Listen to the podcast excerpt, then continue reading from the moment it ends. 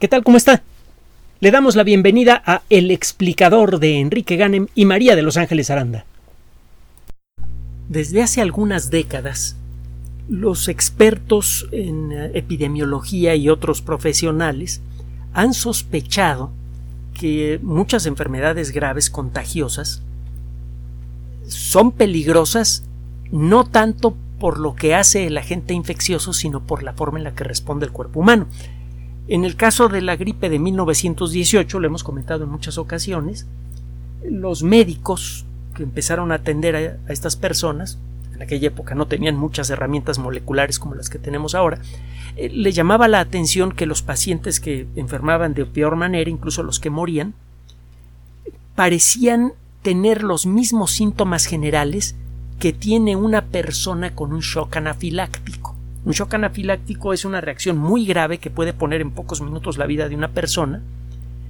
Eh, eh, esta es una, es una reacción muy grave del sistema inmune. Es una sobrereacción del sistema inmune.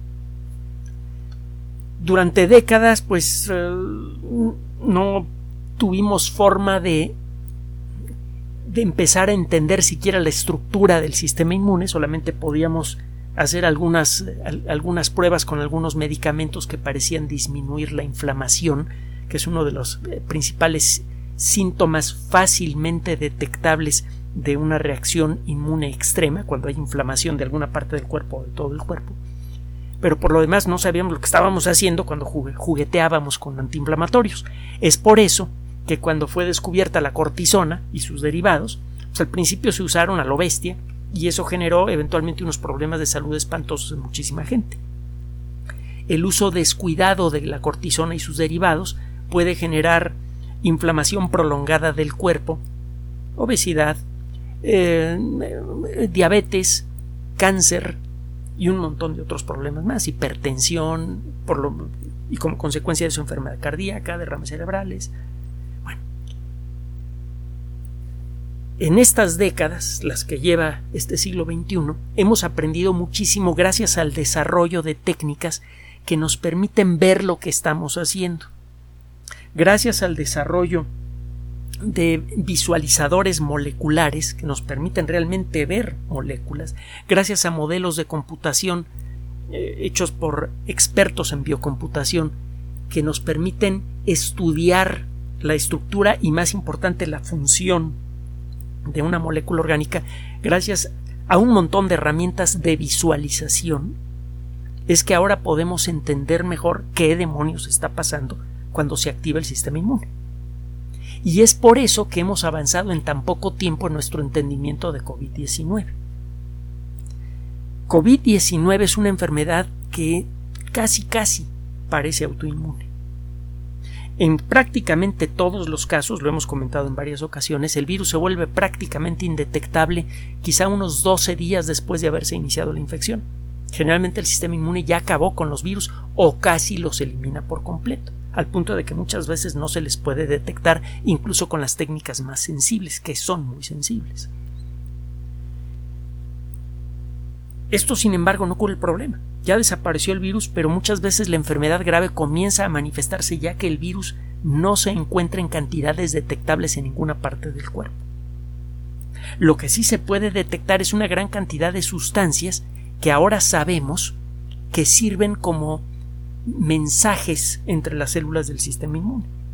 Las células pues, no pueden ver, no tienen sistema nervioso, no pueden oír y no tienen cerebro, desde luego. La única manera en la que las células del sistema inmune se pueden intercomunicar es por medio de sustancias.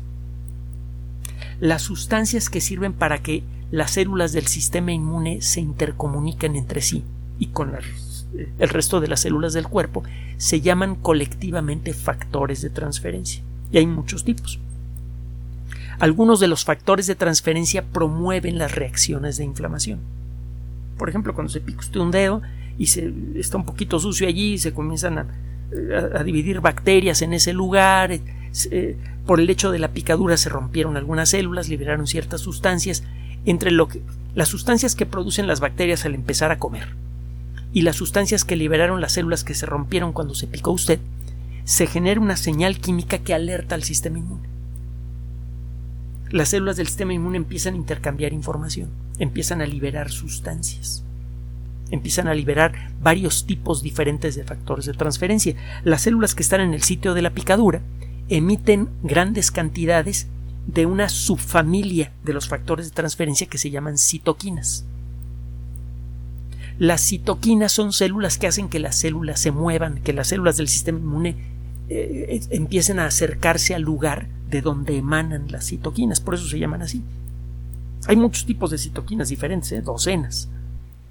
Pero bueno, normalmente lo que hacen estas sustancias es atraer glóbulos blancos. Si tiene usted un lugar de donde se están emitiendo muchas citoquinas, por ejemplo en el sitio de una picadura, pues al cabo de poco tiempo hay muchos glóbulos blancos que están llegando allí para ver qué está pasando.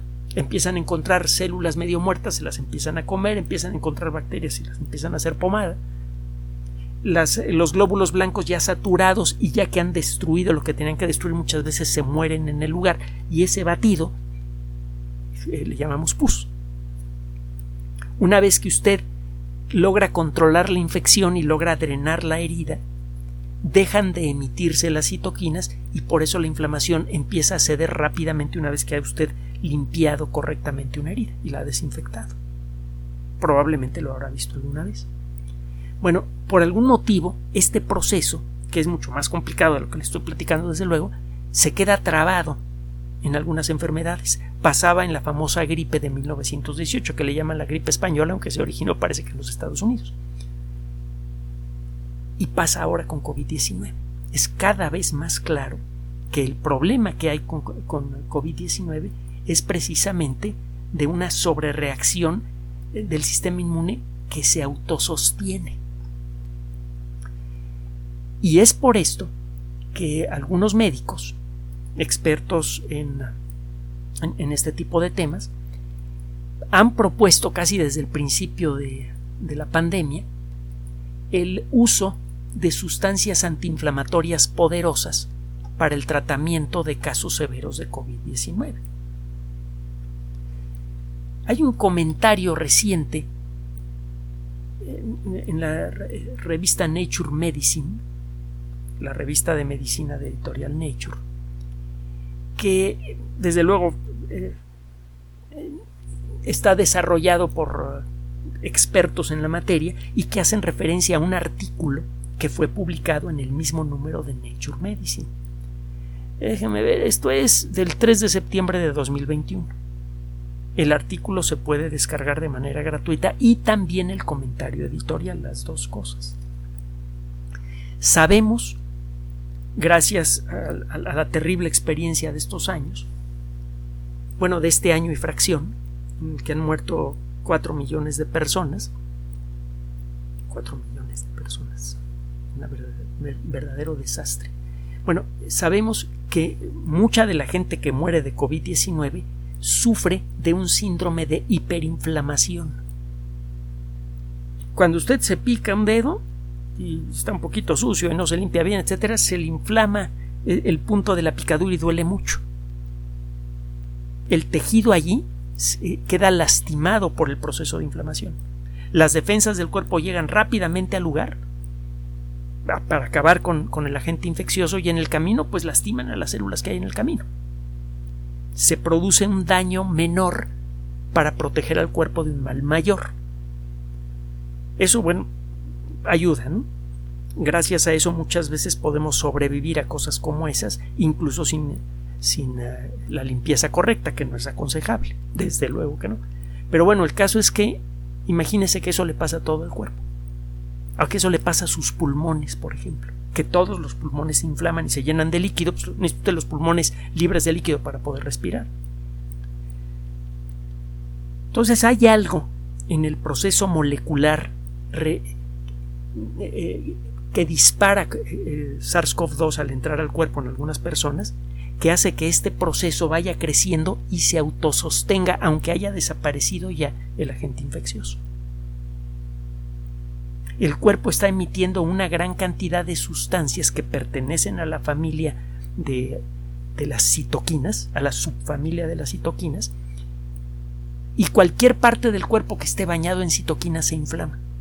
Bueno, pues en los pulmones se producen muchas citoquinas y en muchas otras partes del cuerpo cuando hay COVID-19 severo. se ha intentado utilizar entonces antiinflamatorios importantes y también antivirales, por ejemplo el remdesivir. El remdesivir realmente ayuda a reducir el tiempo en el que está en el hospital una persona con COVID-19, cuando se aplica a tiempo. Y se espera que otros agentes antivirales que están en desarrollo tengan el mismo efecto, quizás hasta mejor. Pero el caso es que la gente que ya llegó al hospital y tiene la, enfermedad severa, sí se beneficia si le dan el, eh, el remdesivir rápido, cuando todavía tiene el virus en el cuerpo. Pero la probabilidad de sobrevivir de estas personas solamente aumenta cuando se les dan antiinflamatorios. El puro remdesivir no aumenta la probabilidad de supervivencia a COVID-19 grave de manera importante, también lo hemos señalado en su momento. En la gente que tiene mejores posibilidades de sobrevivir son aquellas que están tomando, necesitan oxígeno, aunque no estén en la sala de terapia intensiva, y a las que se les pueda dar una dosis importante de antiinflamatorios fuertes, de glucocorticoides, de sustancias que pertenecen a la familia de la cortisona, en pocas palabras. O sea, que un tratamiento de derivados de cortisona fuerte y que solamente aumenta de manera más o menos sustancial la probabilidad de supervivencia de aquellas personas que están tomando oxígeno. Ahora, ¿qué pasa si eh, una persona no necesita oxígeno o si esta persona tiene una inflamación mucho más extendida, no nada más localizada en los pulmones? Hay una medida, eh, hay un eh, dato en las pruebas de sangre que se llama la proteína C reactiva. Otro día le platico cómo funciona el rollo. El caso es que la proteína C reactiva es una medida de procesos generales de inflamación en el cuerpo. Si usted tiene un nivel alto de proteínas C reactivas, que hay un problema grave que necesita la atención de un médico. En el caso de algunas personas que tienen COVID-19, la proteína C reactiva se dispara. En estas personas, los eh, glucocorticoides a veces empeoran la enfermedad en lugar de mejorarla. Entonces, no, eh, eh, lo hemos tenido que aprender por las malas a lo largo de, estos meses. No toda la gente que está con COVID-19 en el hospital, con un caso intermedio o, severo, debe recibir derivados de cortisona. Y por eso hemos insistido frecuentemente no se automedique. Algunos de estos derivados se pueden conseguir en farmacias aquí en México sin receta médica. Pero el tomarlos para protegerse de COVID-19 es contraproducente. Está usted apagando al sistema inmune, que es su primera defensa contra COVID-19. Mucha gente no enferma gravemente de COVID-19 porque su sistema, su sistema inmune reacciona apropiadamente si ocurre una infección. Entonces nada más tiene una infección leve o asintomática. Estas personas, si no se toman nada, tienen enfermedad asintomática. Si se toman para protegerse el medicamento anti-COVID-19, les da la enfermedad grave.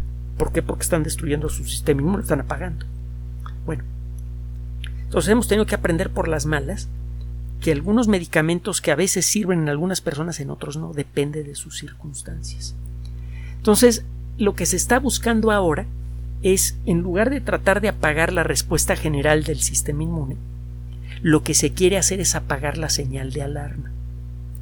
En la gente que desarrolla la enfermedad importante, intermedia o grave, la que necesita oxígeno, por ejemplo, se queda atorado el mecanismo de producción de una sustancia que se llama interleucina 1. La interleucina 1 es una eh, eh, bueno, de hecho es una familia de sustancias, no es, una sola sustancia, pero la interleucina 1 es eh, una señal de alarma molecular, es una citoquina. Y por alguna razón, la gente que tiene, bueno, por razón que estamos empezando a entender, la gente que tiene COVID-19 importante tiene una sobreproducción de interleucina 1. De momento no podemos hacer nada para evitar la sobreproducción de interleucina 1, pero sí podemos evitar que la interleucina 1 haga efecto.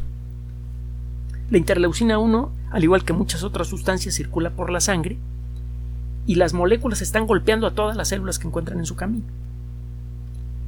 algunas células tienen proteínas que son molecularmente afines a la interleucina 1. Estas moléculas son los receptores de interleucina 1. Si la interleucina 1 se logra pegar a ese receptor, si logra tocarlo, se queda pegada. Y esta pareja de moléculas, el receptor más la interleucina 1, acaban enviando señales que alteran el comportamiento de la célula que lo recibe. Las células del sistema de defensa tienen desde luego proteínas de este tipo. Usted en las células del sistema de defensa encuentra usted receptores de interleucina 1.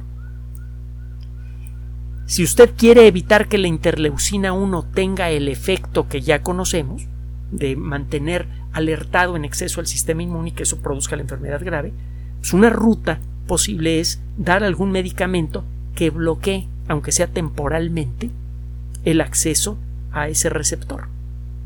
Usted mete en el cuerpo una sustancia que también se pega al receptor de interleucina 1, pero no activa la señal molecular que hace que la célula cambie su comportamiento. Una célula del sistema inmune tiene un montón de proteínas de pico chiquititas que sirven para recibir sustancias del exterior. En la membrana de todas nuestras células hay centenares de proteínas receptoras para distintas cosas. Una de ellas es ah, la proteína que recibe insulina. Está en todas nuestras células. Cuando una molécula de insulina se logra pescar por accidente a una de estas moléculas, se inicia el proceso de toma de glucosa. Total, si lo que quiere usted es bloquear el proceso de inflamación generalizado, que está relacionado con COVID-19, necesita usted una sustancia que bloquee a las interleucinas. Y esa sustancia existe en nuestro cuerpo. Hay una sustancia que se llama el eh, el, antagonista del receptor de la interleucina 1. El nombre corto es IL-1RA. Si quiere usted buscar una Wikipedia. Esta sustancia la encuentra usted en algunas células de manera natural, por ejemplo en los adipocitos, algunas células del sistema inmune, etcétera, etcétera. Esta sustancia la produce nuestro cuerpo para contrarrestar un exceso de producción de interleucina, para evitar precisamente este proceso de enloquecimiento del sistema inmune. Por alguna razón, este proceso no funciona bien en el caso de COVID-19 grave. Pero bueno, en lo que averiguamos por qué ocurre el proceso, podemos tratar de bloquearlo. Tiene tiempo que varios grupos de investigación analizan medicamentos que se han desarrollado a lo largo de las últimas décadas precisamente para esto. Cuando usted tiene una persona con artritis reumatoide, que es una enfermedad autoinmune, en la que el sistema inmune está sobrereaccionando y atacando al propio cuerpo, eh, usted puede dar medicamentos que reducen la efectividad de las señales entre las células del sistema inmune de manera cuidadosa. Esto hace que el sistema inmune funcione razonablemente bien contra virus, bacterias, etcétera, etcétera, pero deja de mantenerse sobre eh, en, una alerta excesiva que le hace atacar a las células del propio cuerpo. Estos medicamentos entonces lo que hacen es bloquear esa señal porque tienen una estructura molecular muy similar a las moléculas que utiliza nuestro cuerpo de manera natural para el mismo propósito. Ese es el caso de dos medicamentos que son mencionados en el comentario editorial. Uno de ellos es el canakinumab, que se vende comercialmente con un nombre, es eh, Hilaris. Se utiliza para eh, algunas formas particulares de artritis eh, reumatoide, en particular la artritis juvenil. Es un anticuerpo, como los anticuerpos que sirven para pelear contra COVID-19, pero que se le pega a, una, a la interleucina 1 beta que es una de las interleucinas. Esa sustancia la encuentra usted producida continuamente en exceso en personas que tienen ciertas variedades de artritis juvenil. Entonces lo que se hace es inyectar un anticuerpo que ha sido diseñado para pegársele y bloquear por lo tanto a estas moléculas cuando circulan por la sangre. La interleucina 1 beta también la encuentra usted sobreexpresada, es decir, producida en grandes cantidades en personas con COVID-19 grave. Se ha utilizado entonces el eh, canakinumab, que es el, el principio activo de la, del Hilaris, que es el nombre comercial, para el tratamiento de personas con COVID-19 grave. Y no funciona, pero no muy bien que digamos. Este medicamento, entonces, es un anticuerpo que se le pega a una interleucina en particular, la interleucina 1 beta, y hay un montón de interleucinas 1. Un estudio más detallado de lo, que pasa a nivel de química sanguínea en personas con COVID-19 grave revela que en estas personas se produce mucha interleucina 1 alfa e interleucina 1 beta. Se producen varios tipos de interleucinas 1. Lo interesante del asunto es que la proteína que está en la membrana de las células susceptibles a la interleucina 1 recibe con la misma facilidad a las dos moléculas. Si usted hace una molécula que se le pegue, aunque sea temporalmente, a las proteínas que están en la superficie de estas células que son susceptibles a las interleucinas, pues las interleucinas están circulando por el cuerpo, la mayoría de las células ni caso les hacen a las moléculas de interleucina porque no tienen receptores y las células que tienen receptores los tienen tapados. La interleucina 1 no logra llegar al lugar en donde produce su efecto no logra alarmar a las células del sistema inmune que eh, tienen los receptores apropiados. Y es aquí en donde viene el trabajo que acaba de ser publicado en Nature Medicine. Eh, se trató a casi 600 personas con eh, pulmonía producida por COVID-19. La pulmonía es una inflamación de los pulmones. Y bueno, pues eso es una etapa delicada de la enfermedad, es una etapa grave. A esta gente ya se le había diagnosticado COVID-19 muy severo y corrían el riesgo de falla respiratoria. Esto eh, eh, ya existen formas eh, químicas de medir el riesgo que experimenta una persona de sufrir falla respiratoria. Hay una sustancia que encuentra usted en la sangre que tiene un nombre bastante largo. Es el receptor activador de plasminógeno soluble tipo uroquinasa. Olvídese del nombrecito, le llaman SUPAR. Si hay mucha si hay una concentración especialmente elevada de SUPAR en la sangre de una persona con COVID-19 severo, esa persona está experimentando un riesgo grave de que sus pulmones dejen de funcionar. Bueno, a este grupo de 600 personas que estaban en esa situación se les dio al azar algunas anaquinra y a otras placebo. Ya sabe que el placebo es algo que parece medicamento, pero que no, que, no es medicamento. Además, se les dio lo que hasta ahorita es el tratamiento estándar, que incluye eh, derivados de la cortisona y otras cosas más. es decir, no, no, se les dejó de dar un tratamiento que ya se sabe que funciona, pero encima de ese tratamiento, aproximadamente a la mitad se les dio anaquinra y a la otra mitad se les dio el, el, bloqueador de, interleucinas, eh, la anaquinra. Vuelvo a repetirle, la anaquinra es un antagonista del receptor de interleucina 1. Es una sustancia que bloquea el funcionamiento del receptor de interleucina 1 y el receptor de interleucina 1 es esta proteína que se encuentra en la superficie de células del sistema inmune y otras células del cuerpo y que sabe atrapar únicamente a moléculas de interleucina 1 de cualquier tipo, de cualquier subtipo. Entonces tapa usted esa molécula y las interleucinas 1 pierden cuando menos parcialmente su efecto. Es eh, diferente entonces el primer medicamento del que hablamos, canakinumab, que es un anticuerpo que pesca a las moléculas de, de, interleucina en sangre y nada más pesca algunas, a la anakinra, que bloquea al receptor de todas las interleucinas 1.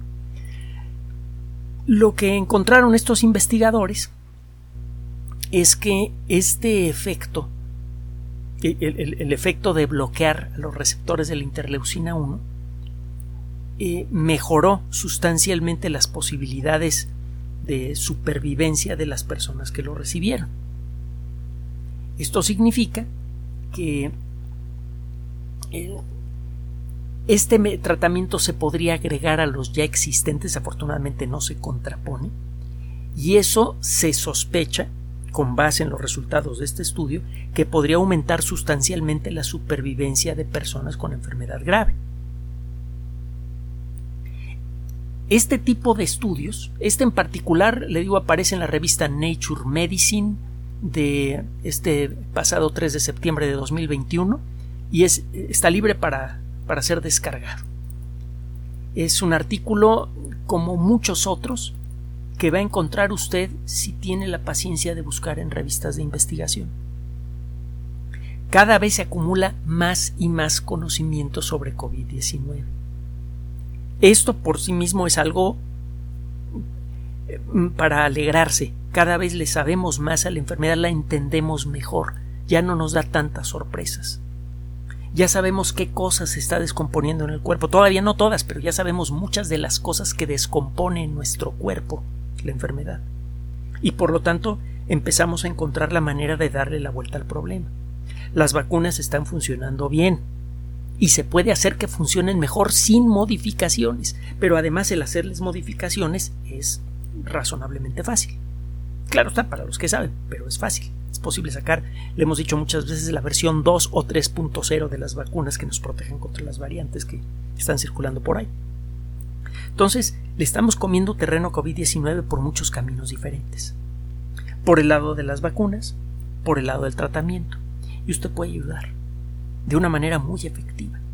Sabemos que las mascarillas funcionan, sabemos que el distanciamiento social funciona, sabemos que no caer en manos de las personas que quieren desinformar por el motivo que sea es una gran ayuda en la lucha contra COVID-19, significa menos contagios, menos casos graves. Entonces, no se me achicopale, no se me desanime, vamos por muy buen camino. Hágale caso a quien debe hacerle caso, a las autoridades de salud, y por favor y como siempre mantenga la calma.